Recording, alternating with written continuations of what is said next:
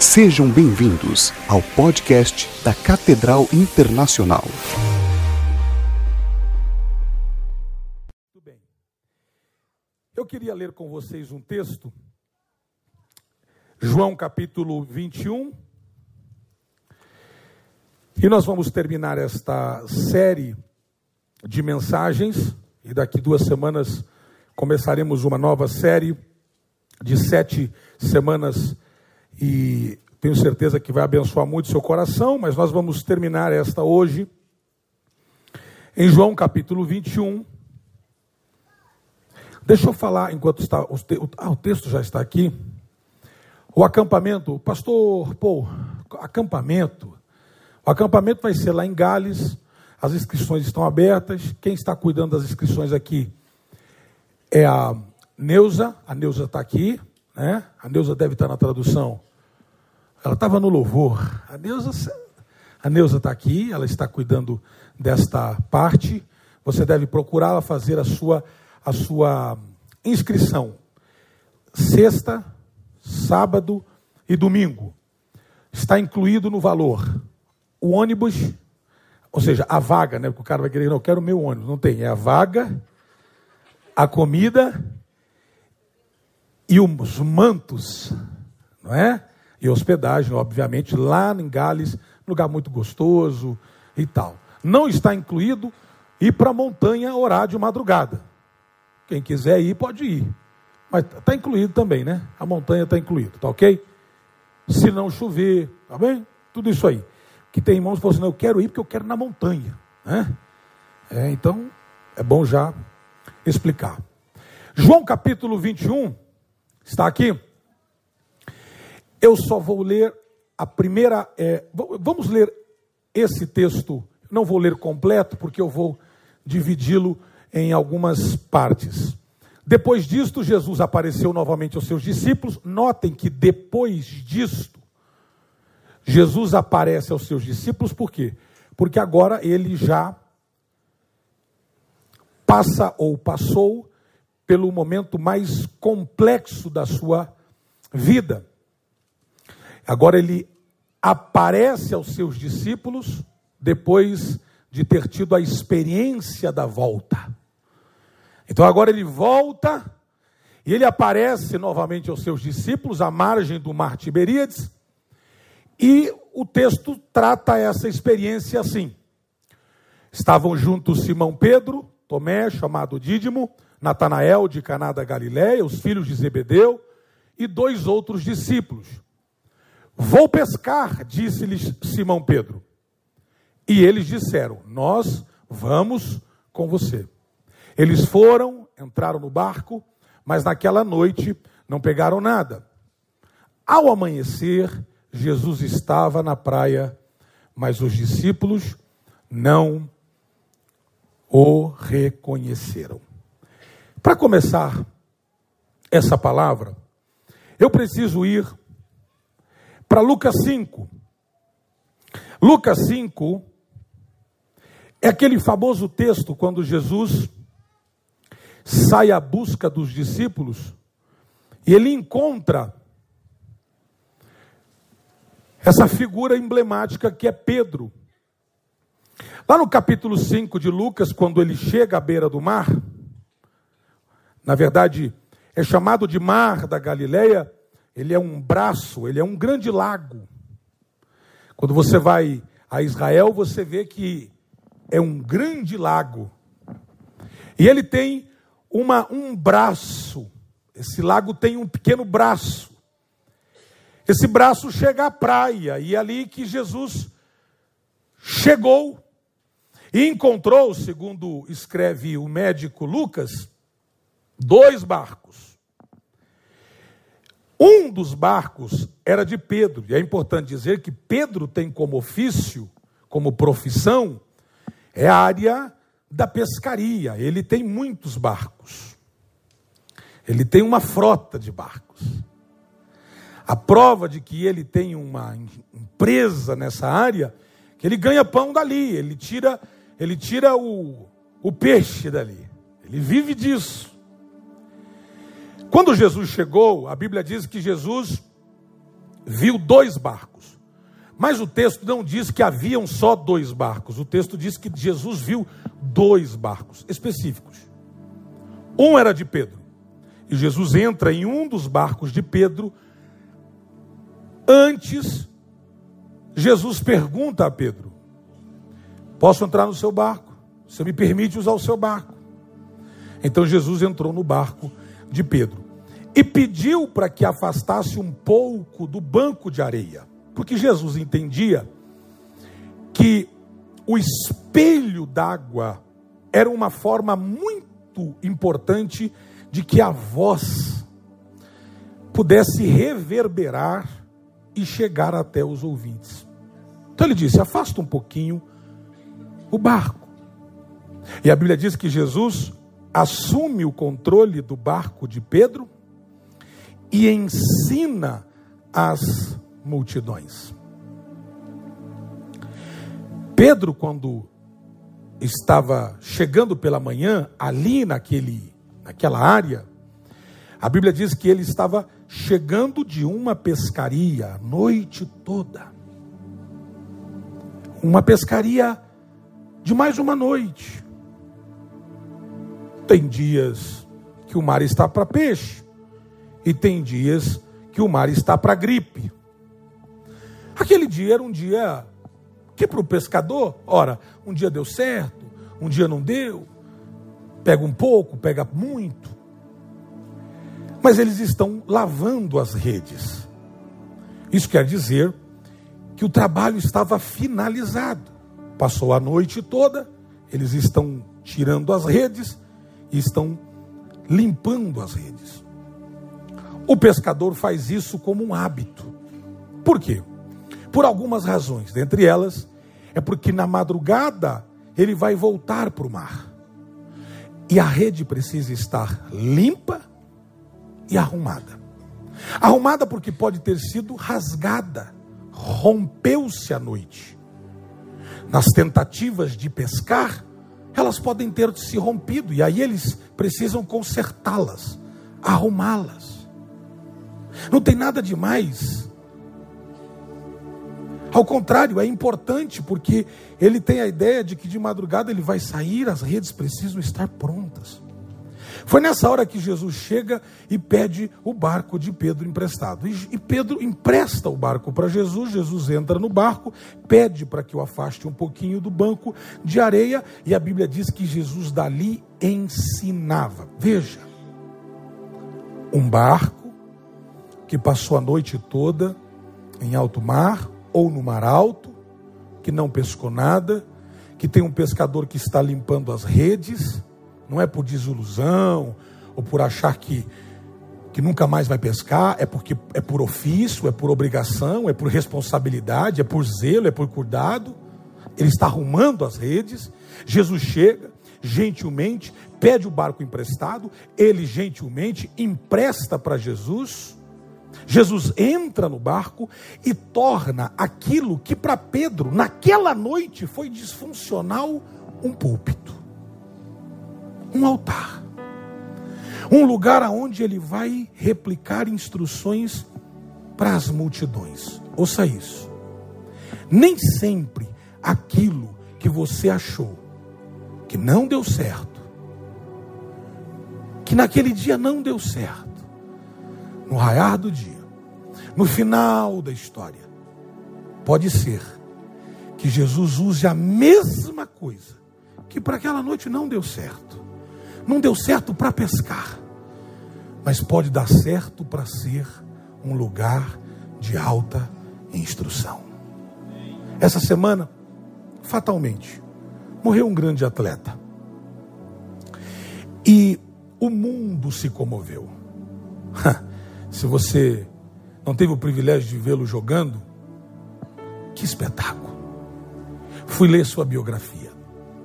Que espetáculo de biografia.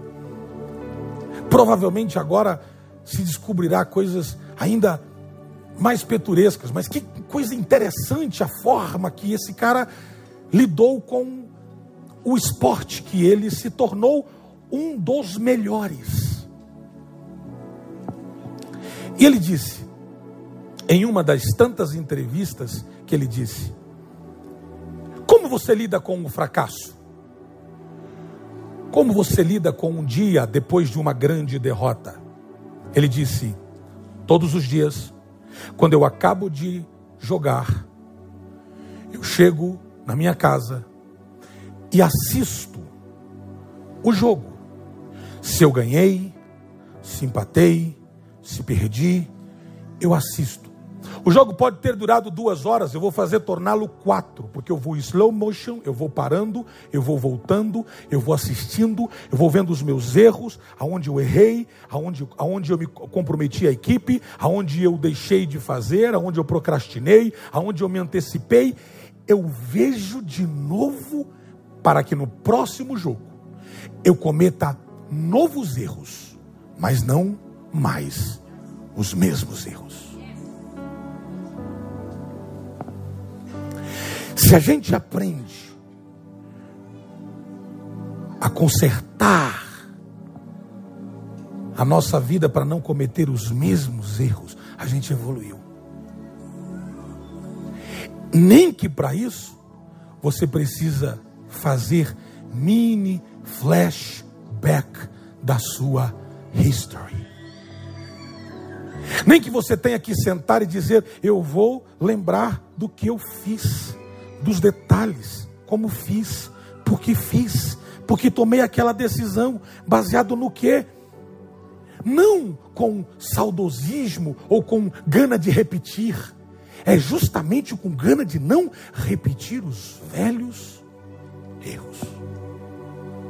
Pedro está saindo do barco, arrumando a rede, porque aquela noite não deu certo.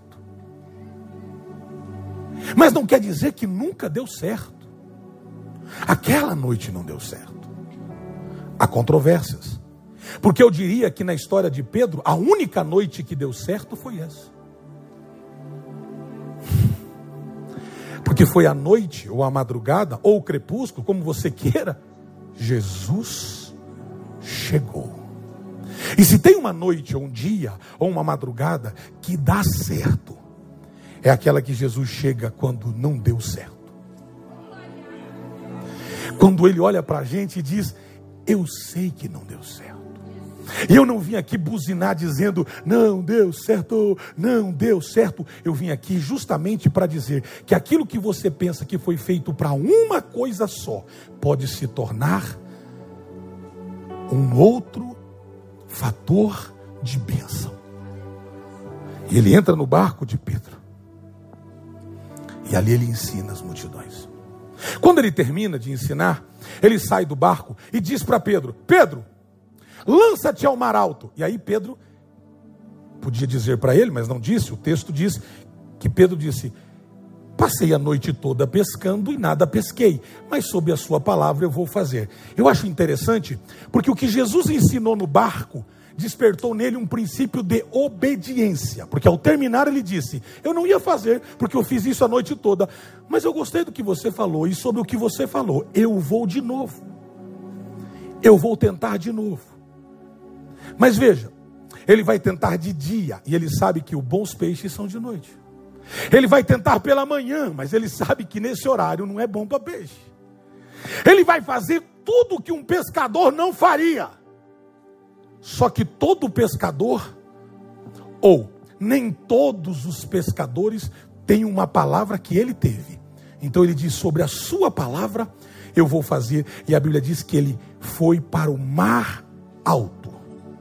Ele saiu desse braço. Quando você vai a Israel, você, você consegue ver justamente esse pequeno braço. Ele sai desse lugar braço raso, desse braço pequeno, desse lago chamado também de mar. Ele sai dali e Jesus diz: Eu quero que você vá para o mar alto. Eu quero que você distancie o máximo que você puder do banco de areia. Eu quero que você saia dessa superfície. Eu quero que você saia do raso. Eu quero que você saia dessa zona de conforto. Eu quero que você corra riscos lá em cima, na hora errada, no dia errado, no clima errado, onde todo mundo diz que é errado, mas eu quero que você vá pela minha palavra. porque eu já dei ordens, e aqui um acrescento meu: eu já dei ordens para que os peixes trabalhem ao contrário do que estão acostumados a trabalhar. Eu quero que as coisas funcionem quando todo mundo diz não vai funcionar. Eu quero que as coisas aconteçam quando todo mundo está dizendo não vai dar certo. Mas e não é para matar ninguém, não é para quando eu vir na prova vou te. Não, não, não. É, eu quero só que aconteça, porque debaixo da minha palavra é possível. Ele vai, ele vai e lança a rede. Notem que ele está lá no começo limpando as redes. A rede estava pronta. Se ele não estivesse não tivesse limpo as redes, ele diria: "Escuta, fulano, empresta as redes aí. A minha rede está toda suja, toda furada, toda arrebentada. Arruma aí, arruma aí". Mas ele estava pronto. Escute, você não precisa esperar Jesus chegar para deixar as coisas prontas. Eu vou, eu vou de novo. Tem gente que está esperando o anjo chegar. Eu preciso de uma visitação angelical para preparar as coisas. Escuta, talvez nunca venha. Arruma as redes. Prepara as coisas. Se apronte. Se prepare. Deixe tudo pronto. O coração pronto. Porque quando ele chegar, ele liberar uma palavra, você diz: Senhor, eu já estava pronto. Eu só não tinha uma palavra, mas eu estava pronto. Eu só não tinha uma palavra, mas eu estou pronto. Ele foi. A Bíblia diz que ele lança a rede. E começa a acontecer uma coisa super interessante. Os peixes começam a entrar debaixo da rede de Pedro. Eu não sei o que aconteceu no fundo do mar. Mas eu, uma coisa eu sei. Os peixes foram todos para debaixo, ou grande parte dos peixes foram todos debaixo da rede. Tipo assim, como se fosse uma briga dos peixes. Assim, o cardume dizendo, não, é, é meu, é eu que quero me enroscar aí. Toda criação obedece ao Criador. Claro que eu estou falando de um animal irracional, mas eu estou aqui dando vida até o irracional. Permita-me entrar debaixo de uma rede cuja ordem foi dada. E ele puxa, quando ele puxa, trava, ele diz: perrou. Ele puxa, ele vai puxando, e, e, e aquela bateção, e, e tá, ele diz: o que, que é isso? Eu a noite toda não deu certo. E agora deu. Ele coloca os peixes no barco, mas a Bíblia diz, Lucas 5, eu não entrei nesse texto. Lucas 5 diz que o barco começou a dar sinais que ia afundar. É tanta bênção que está afundando o cara. É tanto. Deus não tem prazer de te ver afundar, meu irmão. Irmão fulano de tal, de tanta bênção, morreu. Não, Deus não quer o irmão de tanta bênção desviou. Deus, Deus não tem prazer nisso. Por que, que Deus está dando a, a, a Pedro a oportunidade de encher o barco dele a ponto de que quase seu barco vai a pique? Por quê? Porque lá em Lucas 5 diz que quando Jesus chegou na praia, ele viu dois barcos. O outro era de João.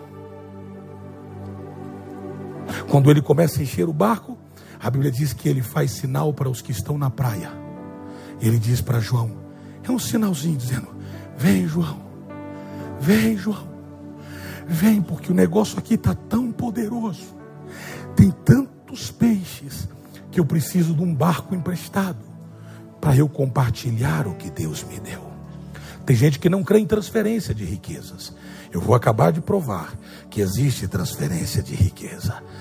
O segundo barco não fez absolutamente nada, a não ser remar até as proximidades do barco de Pedro e começou a transferir os peixes do barco de Pedro para o barco de João. Deus vai encostar você a um barco. Eu não sei se você recebe isso aqui, mas quem não recebe, paciência. Mas, aleluia. Então, eles voltam para a água, eles voltam para a praia. E a Bíblia diz que Jesus disse a Pedro: Eu quero fazer de você um pescador de homens. Olha bem, Jesus diz: Eu quero que você seja um pescador de homens. Três coisas que Jesus está dizendo a Pedro, porque Jesus entendeu a questão de Pedro. Primeiro, você é bom no que você faz, mas não do teu jeito. Eu vou de novo. Você é bom no que você faz. Você é um pescador, você é o cara. Você tem uma frota de barco. Você é bom no que você faz, mas não do teu jeito, porque do teu jeito também falha. Mas do meu jeito, olha que coisa maravilhosa. Inclusive, você tem capacidade de compartilhar com os outros. Porque o evangelho que não compartilha não é evangelho. Aí Pedro ficou tão doidaço, ele ficou tão doido, ele ficou tão. Ele falou assim: bora lá, o que, que eu tenho que fazer? Follow me. Deixe as redes e me sigam, que é o que nós deveríamos fazer. As redes sociais. Deixe as redes e me sigam. Aí ele, ele segue Jesus. E é legal, porque ele começa a seguir Jesus, mas ele não queimou o barco.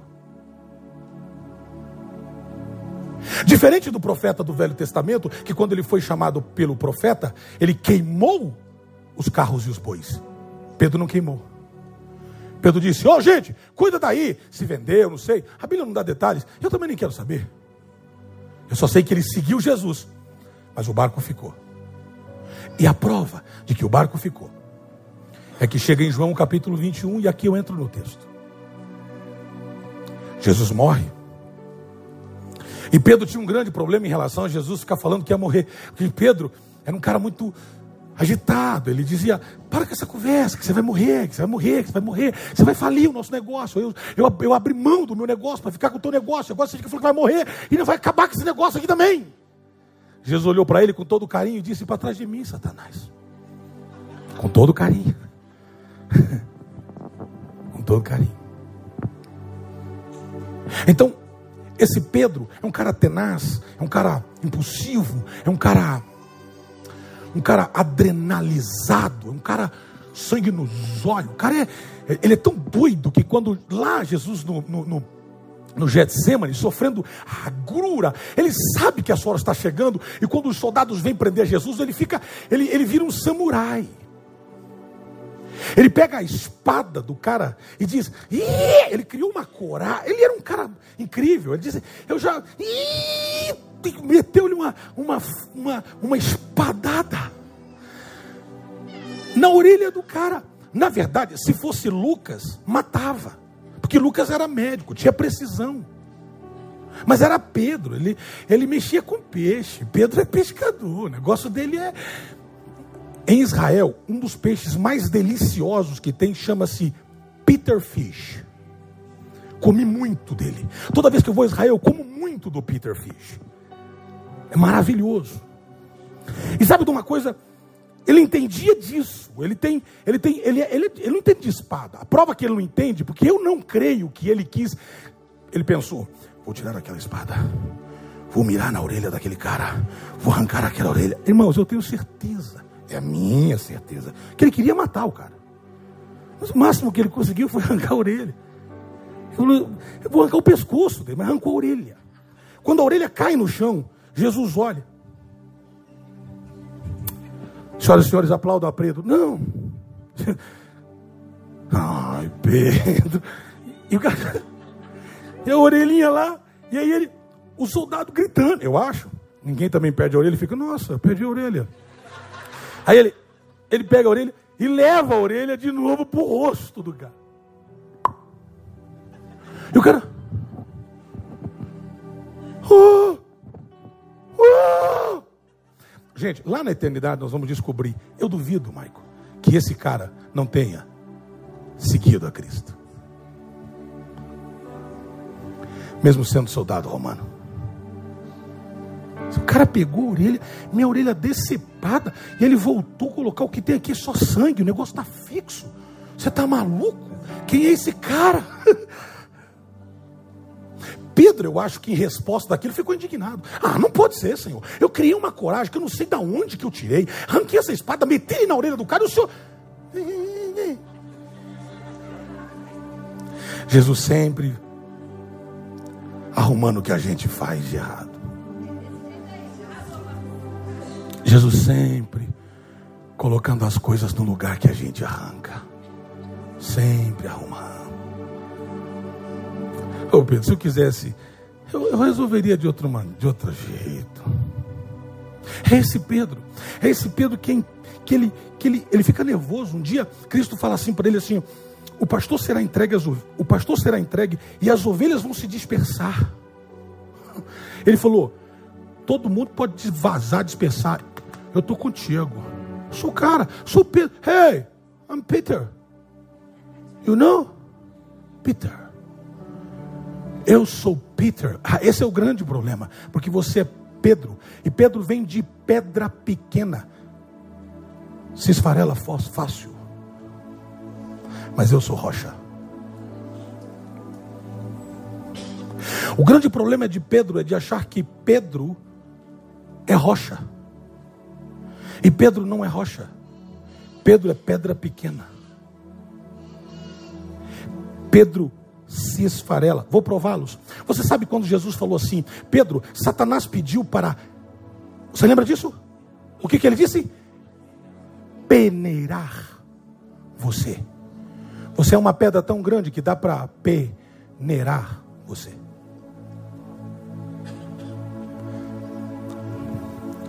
Pedro, relaxa. Os soldados prendem Jesus, está levando, ele é conduzido, chega no, no, no pátio de, de Caifás, e Pedro está indo atrás, apavorado tal. Daqui a pouco alguém chega e fala assim: Tu és um deles. Você deu jeito. Está com a carinha dele, você deu o jeitinho dele. Quem? Quem? Ah, não, não conheço. Não conheço. Não conheço. O galo canta. E ele acorda.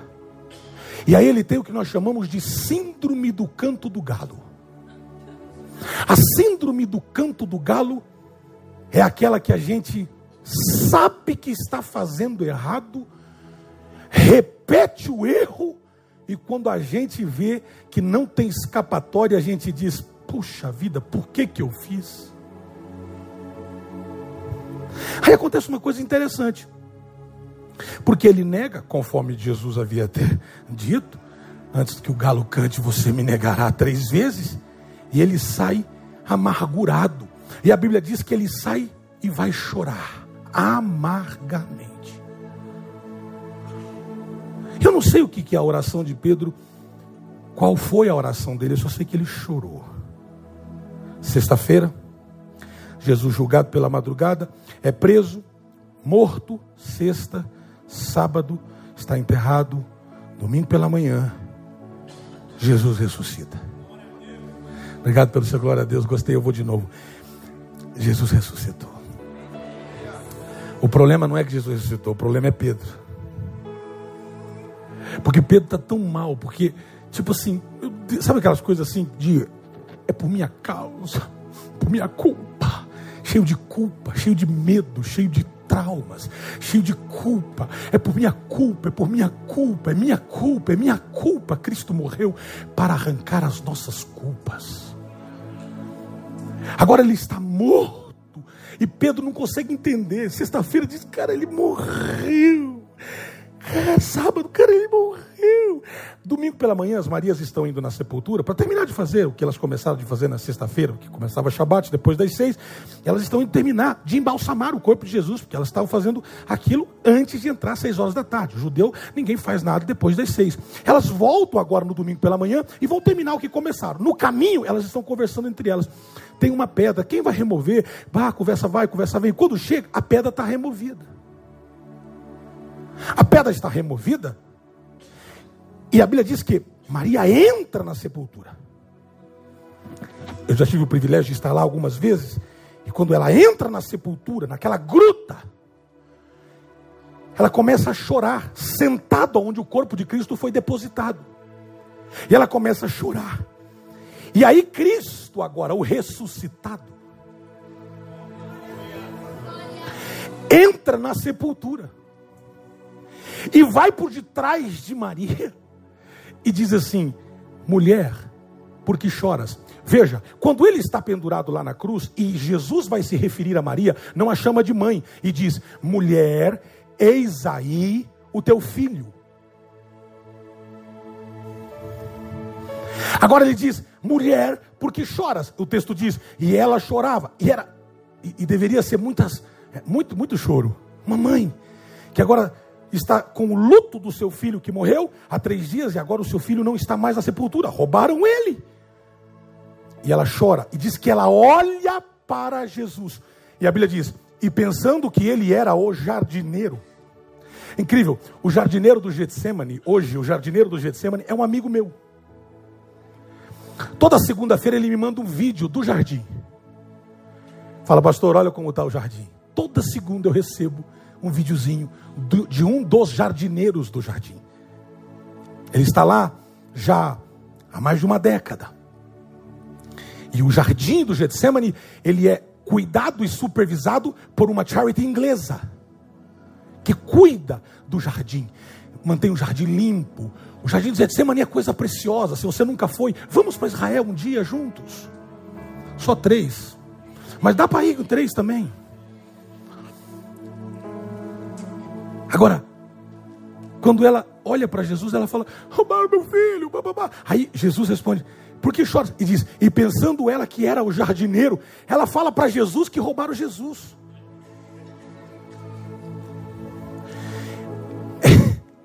ela não reconhece.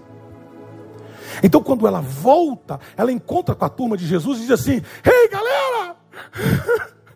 Jesus ressuscitou, ele não está lá. Pedro fala: estou no céu. Porque a última cena que eu tenho com ele é eu dizendo: Não sou dele, não sou dele, não sou dele. Agora ele voltou. Estou frito. Peter Fish, frito, daria um negócio. Aí ele. Só que quando Maria está saindo da sepultura, Jesus, escute isso. A Bíblia diz que ela é avisada. E o Senhor diz assim: e é muito interessante a forma que há o diálogo, porque o diálogo é esse. O que você está procurando entre os mortos está vivo. Vai e avisa a eles. Ah, e outra coisa. Diga para Pedro que eles temos uma conversinha para Eu vou marcar um meeting com ele. Então ela volta. Quando ela chega, ela avisa todo mundo e tal. Aí Tomé tem aquela crise, vocês conhecem. E tal, Pedro, o que foi? O que foi? O que foi? Não, a sepultura está vazia. Lembre-se, Pedro volta e vai lá. Ele não pode ser. E ele vai, e diz que quando Pedro chega, ele entra na gruta. E quando ele olha, a Bíblia não diz, mas eu diria: tô frito. É verdade. E aí, coloca o texto, por favor. Ele volta para o mesmo lago, para o barco que ele não destruiu. Porque quando você sempre deixa um barquinho just in case, você nunca será 100%. Não, eu vou fazer a obra de Deus, mas se não der certo, eu volto para o negócio. Eu vou lá porque, mas vai que não dá certo. Vai que as promessas de Deus não se cumprem. Eu volto toda vez que você deixar um barquinho disposto, te esperando na primeira crise, você volta. E ele voltou. E o texto diz que depois disso, de tudo que eu acabei de contar como parte introdutória, Jesus aparece novamente aos seus discípulos à margem do mesmo mar. E assim estavam juntos Simão e Pedro, o cara, Tomé, o não tão cara, ou melhor, o barato. Natanael de Caná da Galileia, os filhos de Zebedeu e outros discípulos. Vou pescar. Quem é que falou? Vocês estão lendo aqui ou não? Vou pescar. Quem é que disse? Simão Pedro. O que você vai fazer? Vou pescar. Eu sou o cara da pescaria. Afinal de contas, eu fui chamado para isso. Meu propósito é pescar. Se a gente pudesse pausar aqui, entrar na história e dizer: Pedrinho, você lembra a última vez que você pescou? Não deu certo. Só deu certo com a intervenção do mestre. Você lembra? Mas mesmo assim ele volta. Ele entra madrugada dentro, ele chama a rapaziada. E ó, pior, ele diz: Vou pescar. Alguém leia comigo. Disse-lhes Simão Pedro. E eles disseram. Alguém repete comigo. E eles disseram. Alguém pode falar mais alto? O que, que eles disseram? Porque sempre terá alguém que vai com você, mesmo você indo na direção errada. Sempre. O que você vai? Eu vou pescar, vou com você. Você vai voltar? Não quero saber sua história, não quero saber seu propósito. Você está indo? Então eu vou. Porque geralmente, quem não tem propósito vai atrás de gente, ou quem não encontrou o propósito vai atrás de gente que tem o propósito, mas foge dele. E ele diz: Nós vamos com vocês, nós vamos com você. Deixa a gente. E eles foram e entraram no barco, mas naquela noite não pegaram nada. E a cena se repete. Ao amanhecer, Cristo está na praia. Obrigado pelo glória a Deus, eu vou repetir. Chegou cedinho. Eu não sei como é que Cristo pensou isso, mas ele tipo assim: eu vou chegar lá bem naquela hora que eles estão quebrados, cansados, braços assim, ó, o coração eles estão sentindo na, no dedo, extenuados, cansados. Mas eu vou chegar lá. Mas para que eles saibam que eu não cheguei lá para dizer, uhul, é vacilão, eu vou levar os Peter Fish. E eu vou esperá-los com peixe e pão. Porque eu não vim para julgá-los. Eu vim para alimentá-los. Tem alguém aqui? Ele chega eu não sei, porque a história não conta. Preparou a brasa, está tudo pronto. Pegou o peixe, jogou sobre a brasa, pegou o pão, está tudo prontinho. E de longe ele começa a ouvir um barulho dizendo: Está chegando, chegou, pula aí, desce aí e tal. Segue o texto. E ele lhes perguntou. Alguém grite o que Jesus perguntou. Não, não, grite. Escute. Não, ah, isso, isso, isso. Vamos dividir, vamos dividir o texto. Grite. O que, que ele falou? Segura, segura, segura. Ele os chamou de filhos. Mas esse cafajeste negou ele a três. Ele chamou de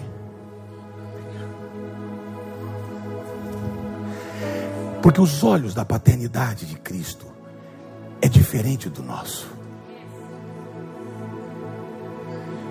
Filhos! E com todo respeito, a pergunta parece irônica. Tem alguma coisa para comer? Parece dizendo, quando eu, quando eu leio esse texto, eu lembro dos, dos, das pessoas que iam visitar a nossa casa no campo missionário. Quando ela chegava, falava: Tarsis, tem alguma coisa para comer? Tem alguma coisa para comer? Responderam eles. Responderam eles? Não. Responderam eles? Não, vou te explicar. É que acontece que a lua hoje está virada de um lado, de um jeito, porque o mar está, as ondas, porque tal, tal, tal, tal. Eles não estão aí explicar para. Eles simplesmente, eles simplesmente dão a, a, a mensagem. A mensagem é não. Respondeu eles. Respondeu ele. Respondeu. Jesus disse: lancem a rede do lado direito do barco. Espera um pouquinho. Lá em Lucas 5, ele diz: vão para o mar alto. Porque no mar alto, os maiores peixes estão lá. Agora os caras estão, e diz o texto que eles estão a menos de 100 metros do banco de areia. E Jesus disse: lancem as redes do lado direito. E parece que, claro, que aqui está falando do lado direito, e traduzido para o nosso idioma, dá a entender duas coisas: lado direito de direito e lado direito de fazer as coisas direito. Jogue no lado direito. Mas é raso. Eu não estou perguntando se é raso. Joga do lado direito. E vocês encontrarão. Ele não diz vocês pescarão. Vocês encontrarão. Se vocês vão encontrar, é porque já estão lá. Alguém, alguém está aqui comigo.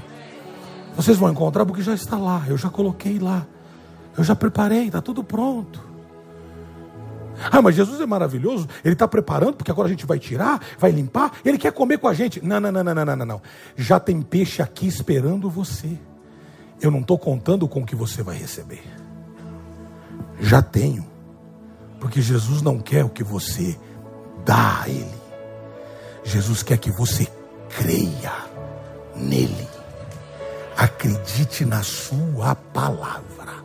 Tem alguém aqui comigo? Simão Pedro, escute isso. E aí eles lançaram e conseguiram recolher a rede. E era uma grande quantidade de peixes. Outras versões dão um número de 153. Não vou entrar aqui no médio, 153. Tá, tá. Cada teólogo tem um jeito de pensar sobre o número. Não é a questão. O discípulo a quem Jesus amava disse: Quem é que Jesus, quem é esse a quem Jesus amava? John. O mesmo de Lucas 5 que se aproxima com o barquinho e chega lá e diz: Te empresto. O discípulo a quem Jesus amava disse a Pedro: Pedrão! Ah, é, é, é a minha versão. É o Senhor. Hã? É o Senhor. Simão Pedro, ouvindo dizer isso, vestiu a capa, pois estava. Aqui tá, a versão está bonitinha. Ele vestiu a capa porque estava nu. Ele vestiu a capa, ele vestiu a roupa lançando-se ao mar. Os outros discípulos vieram no barco arrastando a rede cheia de peixes, porque eles estavam a 90 metros, é o que eu disse, aproximadamente 100 metros do, da praia. O que, que Jesus nos ensina com isso? Primeira coisa, coloca na tela. Você precisa entender isso. Cuidado com as suas decisões impulsivas. Cuidado em você tomar decisões pelo impulso. Ai, pastor, eu sou assim. Quando, quando vi, já fiz. Porque quando viu, já perdeu. Porque quando viu, já foi. Simão Pedro tomou a decisão de pescar sem refletir, sem pensar. Decisões impulsivas gente que lida com impulsividade, gente que gente que não pode esperar. Você fala assim: "Vamos orar". Senhor meu Deus, em nome de Jesus, tá. Já orei, pastor. Não, vamos orar. Nos apontamentos, quando eu dou, a maioria das vezes eu proponho que oremos. Tem gente que odeia essa parte. Que eles gostariam de sentar e dizer: entrega o rolo, entrega o manto, hum, eu quero, hum, terra, câmbio,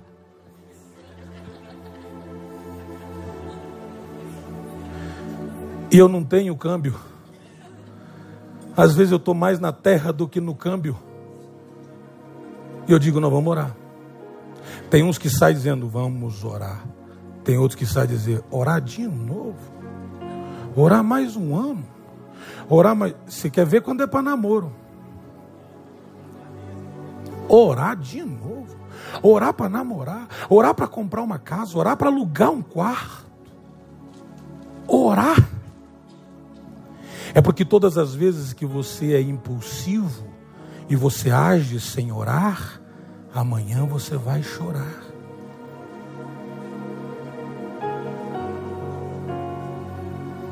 Pense nisso. Imagine a cena. Os caras frustrados, cansados, arrebentados, agoniados, foram pescar de qualquer jeito, nada pegaram, frustração total, frustração total. Porque a segunda coisa que Jesus me ensina, coloca na tela, é que se você fizer as coisas sem buscar, você vai se frustrar. Veja o texto, ao amanhecer, Jesus estava na praia, mas os discípulos não reconheceram, porque a frustração embaçou a vista deles. Você se lembra quando eu falei que, que, que, Maria estava na sepultura e Jesus chegou atrás dela, conversando com ela, e ela não sabia que era Jesus? Por quê? Porque a cena era de frustrante. Roubaram meu filho, frustração te cega. Ela olhou para Jesus e disse: é o, é o jardineiro? Não que Jesus não seja o jardineiro, ok? Mas não era o jardineiro. Frustração cega a gente. Por que, que tem muitas pessoas frustradas e já não conseguem ver Deus em nada? Porque a frustração cegou a visão. Frustração.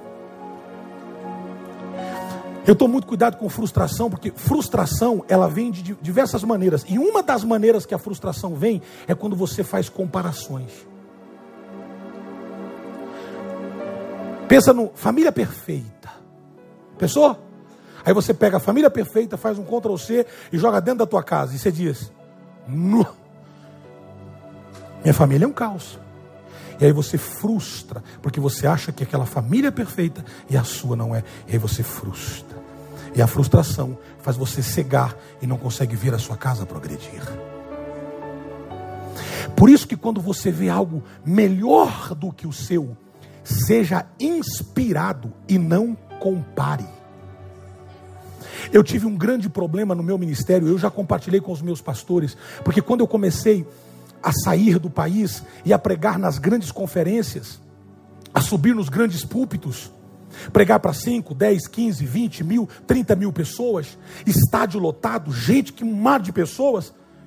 Eu voltava para Londres e ficava falando assim: estou fazendo nada. Nossa, que fracasso, meu Deus do céu. No domingo pregava, tinha 10 mil pessoas me ouvindo. Aí eu voltava, o culto era quarta-feira, tinha 10 pessoas me ouvindo. Eu dizia, mas não pode, alguma coisa errada. E aquilo começou a amargar a minha vida. Por quê? Porque eu olhava a multidão e não me inspirava. Eu olhava e me comparava. Tem alguém comigo? Olhe para o teu irmão e diga assim: ó, se for para se inspirar, olhe para mim. Mas se for para comparar, não me olhe. Tem alguém aqui? Essa é a minha última mensagem dessa série. E eu preciso terminar ela como uma grande finale. Que Deus vai virar a sua história. Deus vai virar, você não vai ficar comparando os outros. Um dos meus mentores disse assim para mim: Jackson, entenda uma coisa: inspiração é tirar de dentro para fora. É você olhar aquilo e dizer: Uau! Como o Senhor fez! Que extraordinário! Virar e com a inspiração que fostes motivado, você clamar ao mesmo Deus e com inteligência praticar aquilo que Deus te deu. E na rotina, vai abrir uma porta e alguém viajará de longe, vai sentar-se aqui e vai dizer: Uau, o que esses caras estão fazendo. Sabe por quê? Porque gente frustrada não tem visão, mas gente que procura inspiração, aonde chega diz: É possível, vai dar certo, é possível, isso vai dar certo. Meu Deus, eu estou vendo que vai dar certo, isso vai dar certo, isso é maravilhoso. Alguém comigo? E se você vai aplaudir a Jesus, faça direito, faça com vontade, faça com gana.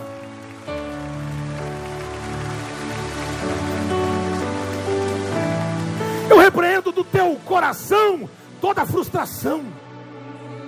Mas pastor, eu pesquei, eu passei a noite toda e não deu certo. Ok, a tua frustração fez você cegar e você não consegue ver Jesus na praia, porque você está frustrado. Mas graças a Deus que Jesus não depende da sua visão. Mas Ele quer saber se a sua audição está boa. Porque enquanto João, enquanto Pedro está frustrado, tem um João que está ligado. Enquanto um Pedro está dizendo, não está dando nada essa coisa aqui. João falou assim: Pedrão, é o Senhor, é o Senhor. Deus, nos dê Joões, Joões, Joães, Joões, Joões, João, João, de, de diversas, João, Jones, Juanes. Que quando eu me frustrar, ele bata no meu ombro e diz: Ô oh, seu babaca, é o Senhor. Ah, fala alguma coisa aqui. Alguém que diga, você está assustado, você está apavorado. É o Senhor que está aí. Não, não, não, é o Senhor. Eu conheço a voz dele. Eu me recostava no peito dele. Eu sei que é ele. Mesmo João sabendo que Jesus não veio para falar com ele. João sabia que Jesus veio para falar uma conversinha bem particular com Pedro.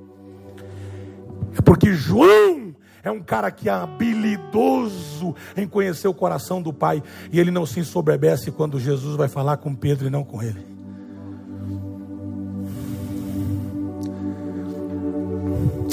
Mas se não fosse João na cena, Pedro continuaria peladão. E eu acho interessante que ele está nu e Jesus o chama nu. e ele se cobre, mas Jesus conhece ele nu. Ou seja, a questão aqui não é a nudez física. Jesus está dizendo assim: Ô Pedro, eu te conheço é por dentro. Ô Pedro, essa capa não me engana, Pedro. Tem alguém aqui? Terceira coisa que Jesus me ensina, e se você tiver esse entendimento, sua vida muda. Não deu certo? Não funcionou? Obedeça e recomeça.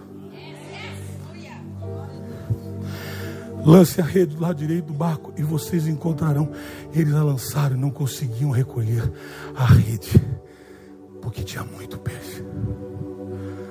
Obedece e recomeça. Escute, não recomeça, não recomeça sem obedecer, porque a frustração continua.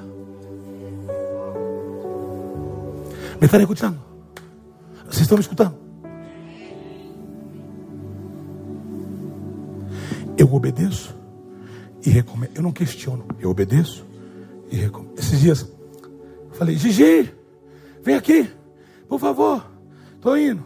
Gi, por favor, estou indo. É urgente, filha. Estou indo, pai. Estou indo. Aí demorou uns cinco minutos.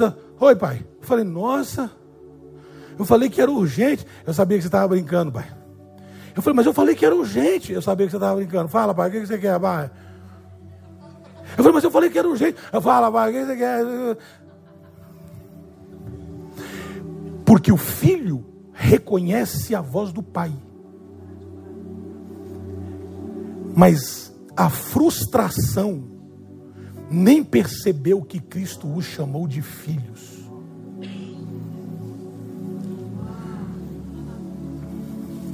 É por isso que gente frustrada tem dificuldade de aceitar Deus como Pai. Gente amarga, você fala que Deus é Pai, diz que Pai. Que... Porque o relacionamento pela frustração mingou. Mas João diz, cara, é o Senhor.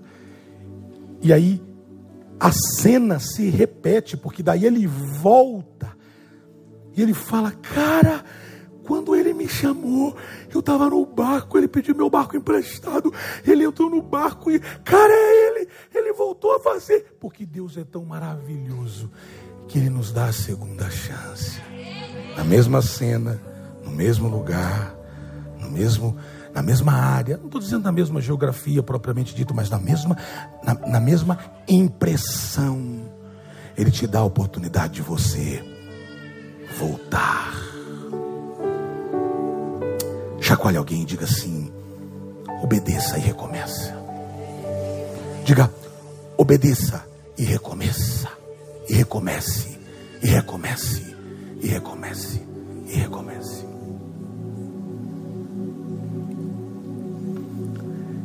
Jesus parece que ironicamente diz: jogue direito, hein? Está dizendo, joga para o lado direito. Tá, jogue direito, hein? Jogue direito. Quarto princípio. Jesus está dizendo para mim e para você que você não pode nunca fugir da presença por causa da sua fraqueza. O que, que as pessoas fazem quando elas fracassam? A primeira coisa que elas fazem é deixar a igreja. É interessante isso. Ah, não deu certo, não vou mais na igreja. É um negócio que eu não sei, eu queria entender. Que que... Não vou mais na igreja, estou frustrado, estou chateado, não vou mais na igreja. Assim, tudo bem que eu estou falando de igreja propriamente, talvez a estrutura que você tenha como igreja é prédio e tal, mas eu estou me referindo também ao prédio, estou me referindo também ao, ao que Paulo chama de, de, de assembleia. na nossa assembleia. Aí ele diz: o discípulo a quem Jesus amava disse a Pedro: É o Senhor, Simão Pedro. Ouvindo dizer isso, vestiu a capa, pois havia tirado e lançou-se ao mar. Eu fracassei de novo. Eu, eu, eu, eu, eu, de novo eu fracassei. Ô, gente, com todo carinho, ouça o que eu estou dizendo. Pedro fracassou de novo e Jesus está lá de novo.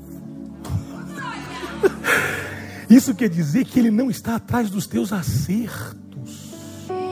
Não são os teus acertos que faz Jesus vir fazer pãozinho e peixinho na beira da água. Com todo respeito, os religiosos odeiam esse tipo de expressão, mas as suas fraquezas faz Jesus chegar perto de você e dizer: "Eu vou te dar uma nova chance, vem para cá, faz direito, recomeça, vamos começar tudo de zero, tudo de novo". Tem alguém aqui? Tem alguém aqui? Quinto princípio. Lembre-se. Lembre-se que o milagre é precedido, vem antes de empenho. O milagre é precedido de empenho. Ou seja, Deus vai fazer, vai ou não vai? Mas eu vou fazer a minha parte. Os outros discípulos vieram no barco arrastando as redes cheias de peixe, pois estavam apenas a cerca de 90 metros da praia. Quando desembarcaram, viram ali uma fogueira, peixe sobre a brasa, a brasa e um pouco de pão. Disse-lhe Jesus: Traga alguns dos peixes que acabaram de pescar. Simão Pedro entrou no barco, arrastou a rede para a praia, como se fosse uma compensação psicológica. Tipo assim, deixa eu pegar essa rede aqui. Sabe aqueles caras que querem mostrar serviço? Eu lembro que quando. Vou, eu vou contar mais uma história nossa aqui. Nós morávamos, no, nós tínhamos um apartamento. É, que andar que a gente morava, você lembra? Era na, na, naquele outro, no primeiro. O primeiro, nós, nós, o primeiro que Deus nos deu era na, que, que andar que era? Que tinha escada, não tinha elevador. No Brasil, sim. Ah, é verdade, nós estamos morando fora do país. É no Brasil. Olha, isso é importante. Tá. Aquele que, nós, que eu tinha subido era segundo, né? Que não tinha elevador. Era um prédio muito chique, muito lindo que Deus tinha me dado que não tinha elevador, não, é, não tinha muita coisa. E quando eu. Quando, se, se, se tem uma coisa que eu odiava, era quando nós viajávamos e ela dormia e eu dirigia. Tenho 21 anos de casal, vou fazer 22. Pensa num cara que fica virado. Porque terminamos o culto, quebrado, cansado, nós éramos casadinhos de jovens, solteiros, casas de solteiros, casadinhos recentes, jovenzinhos, jovens, 20 anos, 19 anos, 20 anos. Aí eu saía de um congresso, entrava no carro, tinha acabado de pregar, cansado, quebrado, arrebentado. Vamos lá, arrumava as malas, tal, tal, tal. Começava a viajar, pegava a serra, ela começava. Aí eu,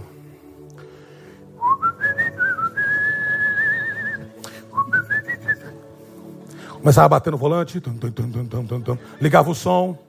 Porque começava, porque olhar era dormir me dava sono. E dava raiva. Ela acabou de falar que dava raiva. Aí eu ficava com tanta raiva, mas eu ficava com E é legal você poder falar essas coisas hoje quando você está livre disso. Aí você, eu ficava com tanta raiva que quando eu chegava em casa, ficava com raiva e burro. Porque quando eu chegava em casa, o que, que eu fazia? Abria a porta do carro, tal, pegava as malas de raiva, subia as malas, nervosa. Ela não levava nada. Eu era um idiota. Olha, veja, por que, que eu estava com raiva? Eu queria mostrar para ela que eu estava com raiva.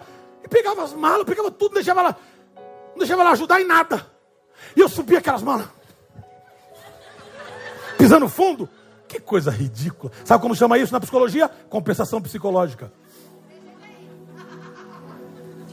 Deixa eu provar para ela que eu faço. Que mesmo eu dirigindo a noite toda, que eu sou o cara, que eu levanto as malas. Eu sou um idiota. Hoje não, era.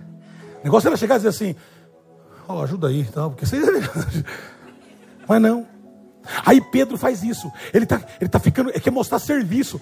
Tem 153 grandes peixes dentro da rede. Olha o que diz o texto: que ele pega a rede, puxa no peito e diz: Aqui, Jesus, vou mostrar aqui, aqui, aqui, ó. Pedro, Pedrão, o seu esforço não me atraiu. A sua traição não me traiu, não me atraiu. O que me trouxe aqui hoje é que eu não desisto de você. Ah, você tem, tem alguém aqui nessa noite? Eu estou terminando. Eu não desisto de você. Eu não abro mão de você. Eu estou com você. Aí ele vem arrastando, os caras vêm arrastando o pé. Então, escute. O milagre é precedido de empenho. Bota força nesse negócio. Se empenhe. Se empenhe. Hoje eu estava falando, fui fazer uma visita num prédio lá no norte. E olhando as instalações e vendo, dizendo, Deus, precisamos de um prédio, precisamos de uma saída, e o prédio, e olhando e tal. E aí falei com, com um, um, um empresário que estava é, guiando a, a, a minha visita lá. Eu não conheço. E ele estava falando e conversando e tal. E eu olhando tudo aquilo, disse, Senhor, o que, que eu posso fazer? A não ser crer que o Senhor é capaz de fazer. E aí me veio a palavra: não, não é só crer que eu sou capaz de fazer, manifesta, se empenhe, faça algo. Haja, se movimente, mesmo que não dê certo como você acha que vai dar, mas se der certo como eu acho que vai dar, então vai ser bom para você, vai ser bênção para você. Chacoalhe o teu irmão, diga acorda, porque é com você que Deus está falando hoje. Chacoalha ele aí o mais forte que você puder e diga para ele assim: O Senhor mandou eu te dizer. Fala alto, diga: O Senhor mandou eu te dizer. Se empenha, se empenha. Joga as redes de novo. Para de mimimi e joga essa rede de novo. Tenta de novo. Puxa. Arrasta com força. Chama para você. Creia que debaixo dessa água, nessa rede, tem peixes. Traz para o peito. Arrasta. Diga tem. Deu certo. Não deu a noite toda, mas agora acabou de dar. Vem. E então o milagre será completo. Porque Deus fez o que tinha que fazer, mas você fez o que você tinha que fazer. Sexto, e eu termino. Enfrente o processo de restauração. Que é o que vai ser mais custoso, mas é o que vai ser mais glorioso. O fato de Pedro ter negado Jesus não afastou Jesus dele. Mas o fato de Jesus não ter afastado dele não quer dizer que Jesus não vai restaurá-lo. E restauração precisa de processo. Respeite os processos. Todo mundo empolgado, tem peixe na brasa, todo mundo com fome, diz: Vamos embora comer. Jesus disse assim: Pedrinho, come on, take your seat. Puxa o banquinho e senta no chão. Vamos conversar. Talk about. Entre nós. Deixa eles comendo peixe lá. E a questão não é com eles. Talvez até eu fiz esses peixinhos aí para mantê-los ocupados. Eu quero é conversar com você. Depois de comer, Jesus perguntou a Simão Pedro: Filho de João, você me ama. Você me ama mais do que estes. Ele disse: Sim, Senhor. Tu sabes que eu te amo. Disse Jesus: Cuida dos meus cordeiros. Jesus está dizendo: Cuida da, dos peixes. Cuida dos meus cordeiros. Porque quando eu te chamei, eu não te chamei para você continuar sendo pescador de peixe. Eu te chamei para você continuar sendo pescador de homens. É os meus cordeiros que eu quero que você cuide.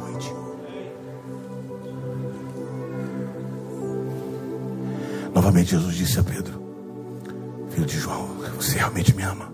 Ele respondeu: Sim, Senhor, tu sabes que eu te amo.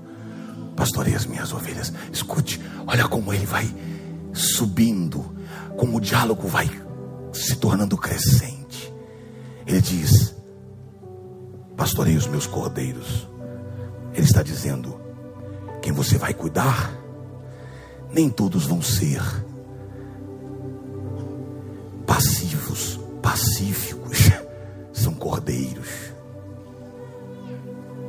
Nem sempre vão fazer o que você quer, mas são cordeiros, são cordeiros, são ovelhas, são ovelhas, são é gente que eu dei para você.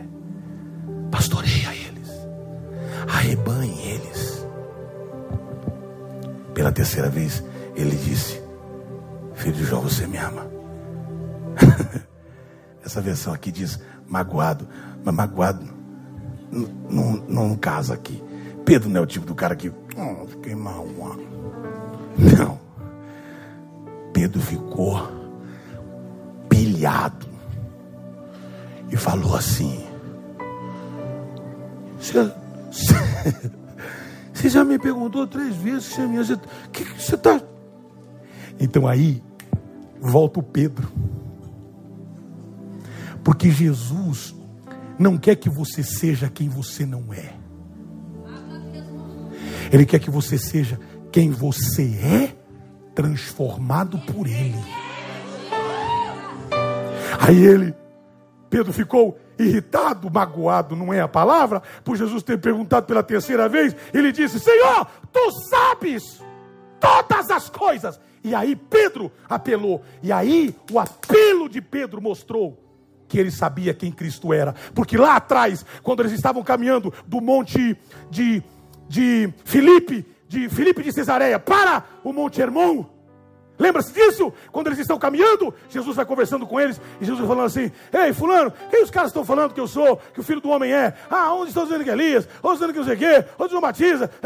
Aí Pedro falou assim: Tu és, oh my God, tu és o filho de Deus. E aí Jesus olhou para ele e falou assim: Não te revelou a carne, e sim o Espírito. Você teve a revelação de quem eu sou. Pedro, quando você recebe a revelação de quem Cristo é, uma noite fracassada no mar, não tira a sua experiência de você ter experimentado quem. Será que tem alguém aqui comigo de ter experimentado quem Ele é? E ele disse: Tu sabes. Amém. Tu sabes todas as coisas e sabes que eu te amo. Pedro apelou violento. Ele falou assim: procure dentro do seu arsenal divino e humano. Humano, você vai lembrar da nossa caminhada de Filipe, de, de, de, de, Cesareia. Você vai lembrar? Ou você vai lembrar, se puxar o recorde de verbo de Deus, você vai conhecer e saber quem eu sou. Eu não escondo nada de ti. O Senhor sabe, porque toda vez que eu tentei esconder, eu fui descoberto. O Senhor sabe, o Senhor me conhece. Então procure os seus arquivos e diga: O Senhor sabe que eu te amo. Sim, Pedro. Jesus não respondeu para Pedro que sabia que o amava. Só fechou a conversa dizendo: Cuida das minhas ovelhas. Escute, os verbos são importantes. Ele disse: Você me ama? Eu te amo. Ele disse: Pastorei, cuide, pastorei, cuide, cuide, pastorei, cuide. Porque pastorear é sinônimo de cuidar. Quando alguém me pergunta, pastor, por que a igreja está em pequenos grupos? Porque nós entendemos que pastoreio tem que ser cuidado. E não dá para cuidar de uma grande multidão se não for repartido, para que cada um cuide um pouco de cada um. Fique de pé.